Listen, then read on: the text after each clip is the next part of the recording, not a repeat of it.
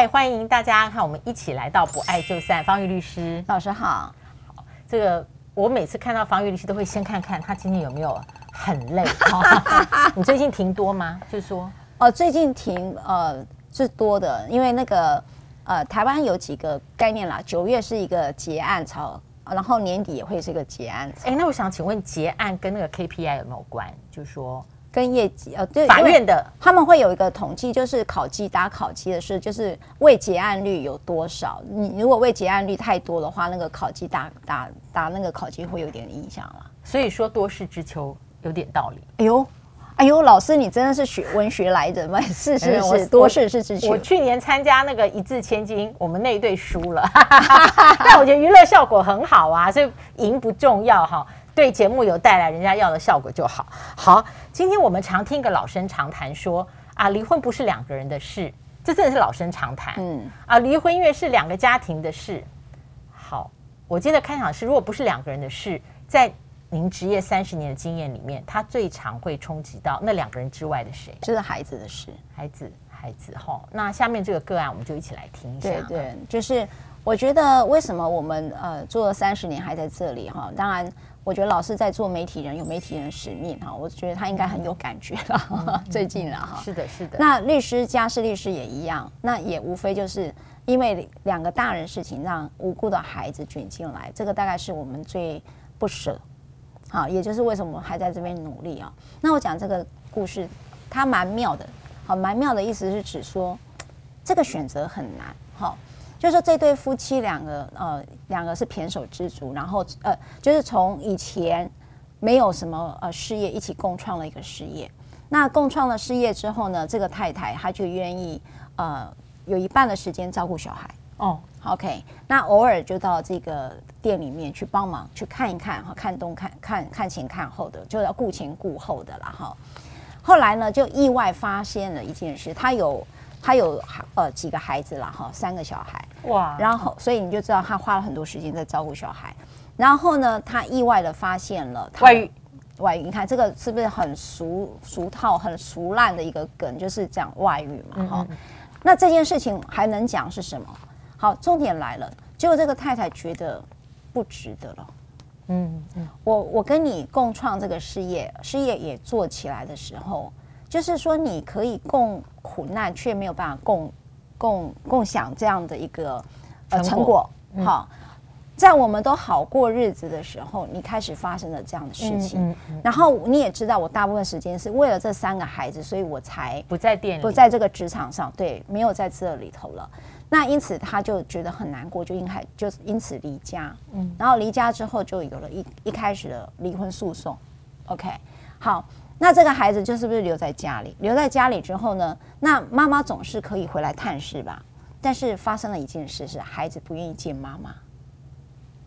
嗯，哇，是因为妈妈离家那个时候，他们觉得很孤单，还是孤单之外有别的？他父亲，好，就是他父亲就这样，所以他好几件事，就是说。他开始，当孩子不愿意见到妈妈的时候，我们所有的法官啦、律师啊，或者是你们学的叫程序监理人哈，大家如果不清楚，可以 Google 一下。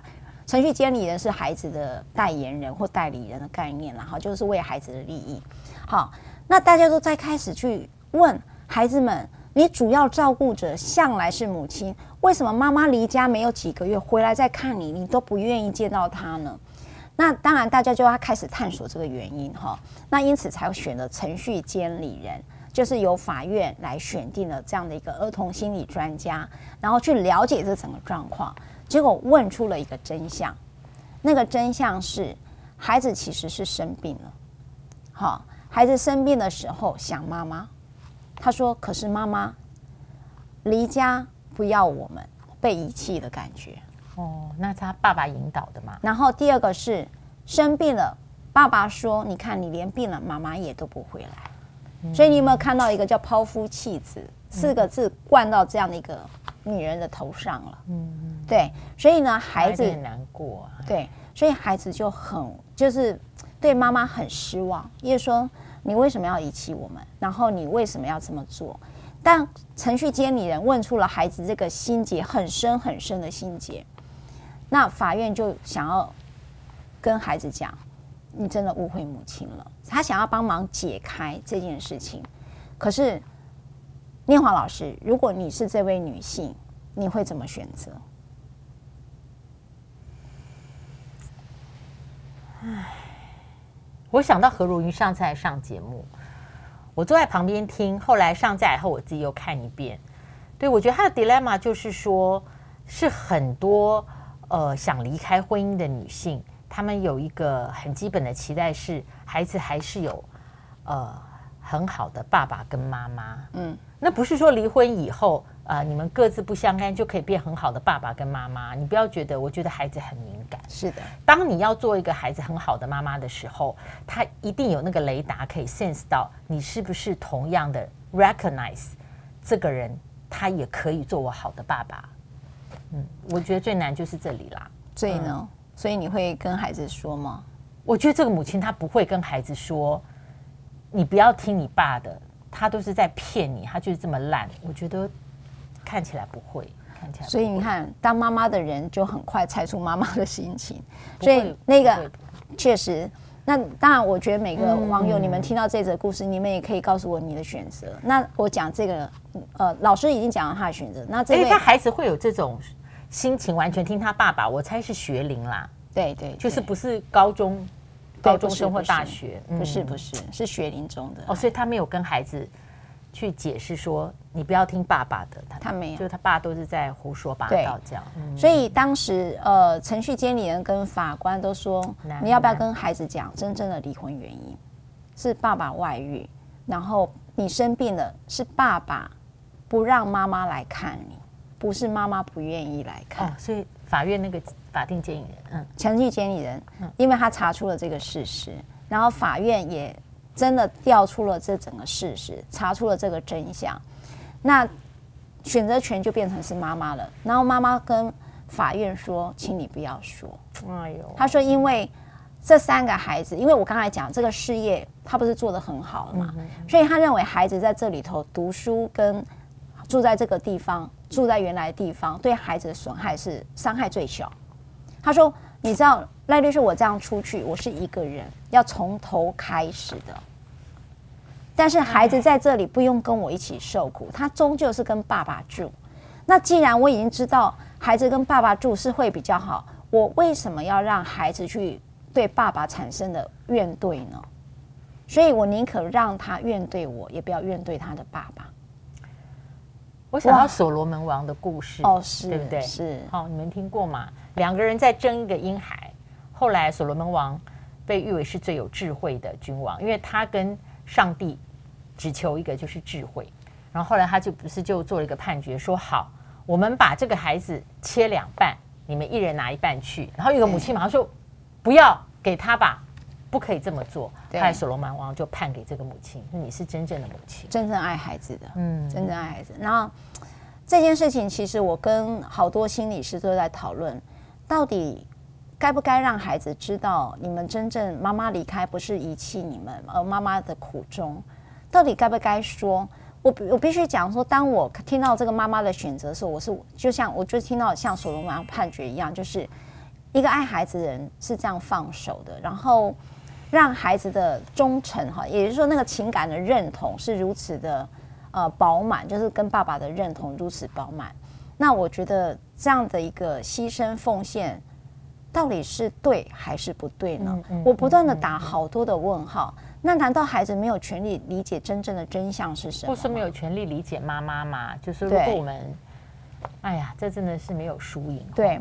然后你知道，我我再多讲一个，因为我知道时间，但我还是想讲一个，因为我有一次我遇到一个男性，他长大的一个男生，他说：“那就是我跟你讲一件事。”他说：“我其实在，呃，他一直很怀念他母亲，他就是被留下的那一个那个孩子，那个孩子也是跟爸爸住，然后这个妈妈呢。”她离开之后，他非常思念他的母亲，可是他没有怨他的母亲，原因是因为他目睹过妈妈被他爸爸拿拿刀子的那个景象。五岁的时候他记得，所以即便他的全家人说他妈妈是一个抛夫弃子的人，说我也不会相信。可是他有一件事情，他跟妈妈断了线，你知道发生什么事？不知道，他爸爸不让他晓得，还是怎么了？好，有一天，因为妈妈跟他讲。就是说孩子，你跟爸爸住会过比较好，哈。那我也争监护权是争不过你爸爸的，你爸爸也不会放过这件事，哈。所以我真的争不过你爸，我真的努力了，但我争不过。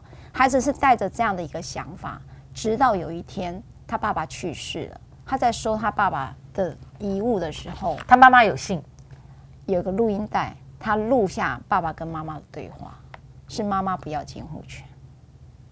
哇，我会发现。我们也经常劝当事人放手。我我要为什么要把这两个故事对比？我们也常常劝放手，可是孩子知道你的放手不要监护权的那一刻，他整个崩盘。哎，哇，孩子好难，所以不是两家人的事，但是绝对是孩子的事。对，但是我我现在知道，听众朋友、观众朋友，你现在的反应，戴赖律师不是这个意思，他不是说，所以为了孩子。不爱不能散，哦、不是这个意思哦。不是哦，今天分享这个故事不是到头回来，我们是在这个地方看，这是一个没有答案的难题，就是我们要不要让孩子知道父母亲说再见的真正原因，因为这牵涉到。亲子原来的信任程度也牵涉到孩子的年龄，哎，这跟年龄非常有关。对，牵涉到孩子怎么看这件事。嗯，所以我要讲的是说，为什么我们在这个节目在讨讨论好聚好散？也就是说，你会是孩子的 model，因为在生命经验当中，你们的所有的举动都他们看在眼里。所以，我们如何真的呃不爱的时候，你们依然可以好散，然后维护住了孩子的童年。那我觉得这是很重要的课题。其实我们这一集没有办法讲完，我们还会有很多的故事来继续聊这一题。那我会听今天特别挑这一题来跟各位朋友分享，是有不少的呃女性朋友私底下留言给我，她说你可不可以多聊一点孩子的事？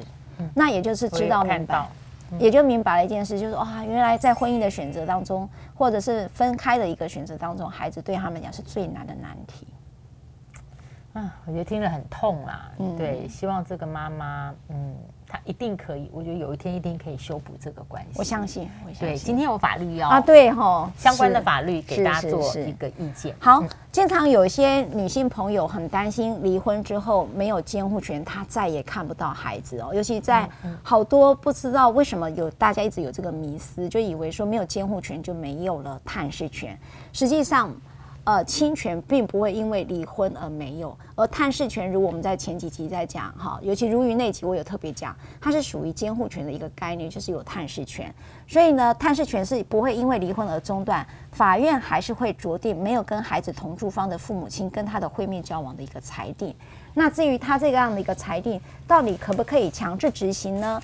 是可以的。也就是说，如果法院已经裁定，譬如说两周呃六日，隔周六日跟妈妈住，举例了哈，然后寒暑假呢也是爸爸妈妈各一半，举例。如果法院做了这个裁定，就是说命这个爸爸一定要有一定的这样做。以刚才那个个案来讲，如果说。这件事情他如果不做的话，法院会通常的呃法律规定是这样，就是说你可以要求他履行，如果他不履行的话，是可以罚过代金的，甚至是可以管收的哦。那其实呃很多以为都没有到管收，事实上我曾经有个案子是直接管收，我真的管收才看到孩子的哦。那这个是通常我们在法院的一个执行方法。那有一个可能性就是直接命交付子女哈。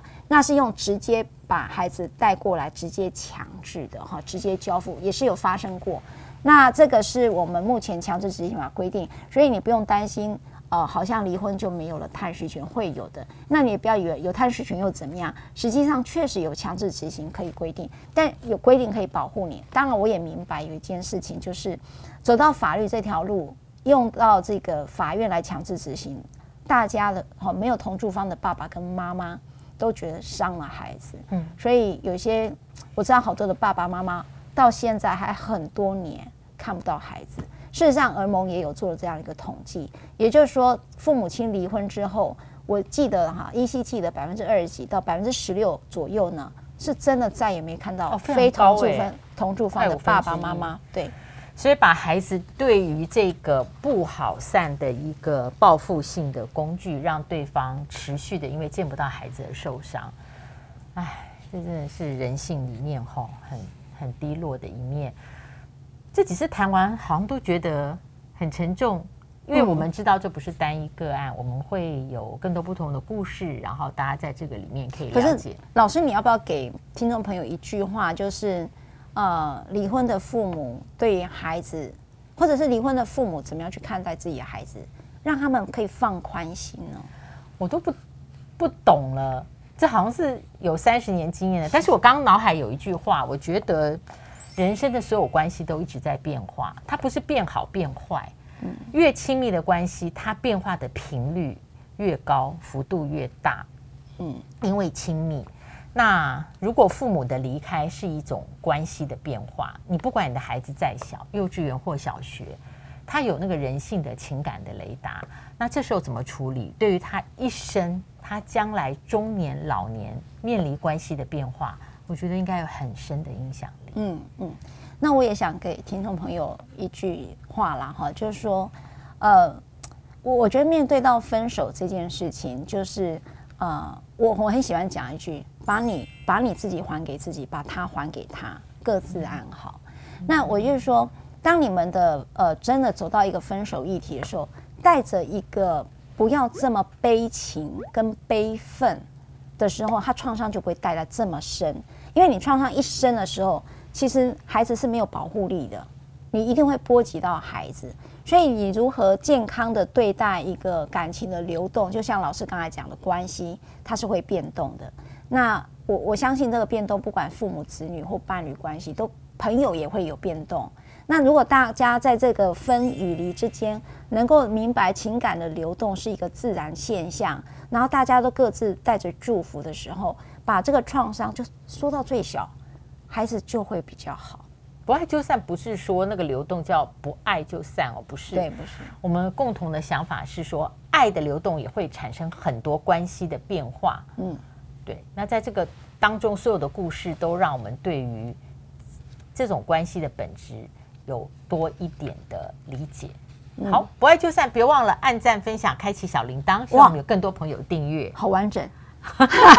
今天是偶一为之，昙花一现。我们下次再会，拜拜。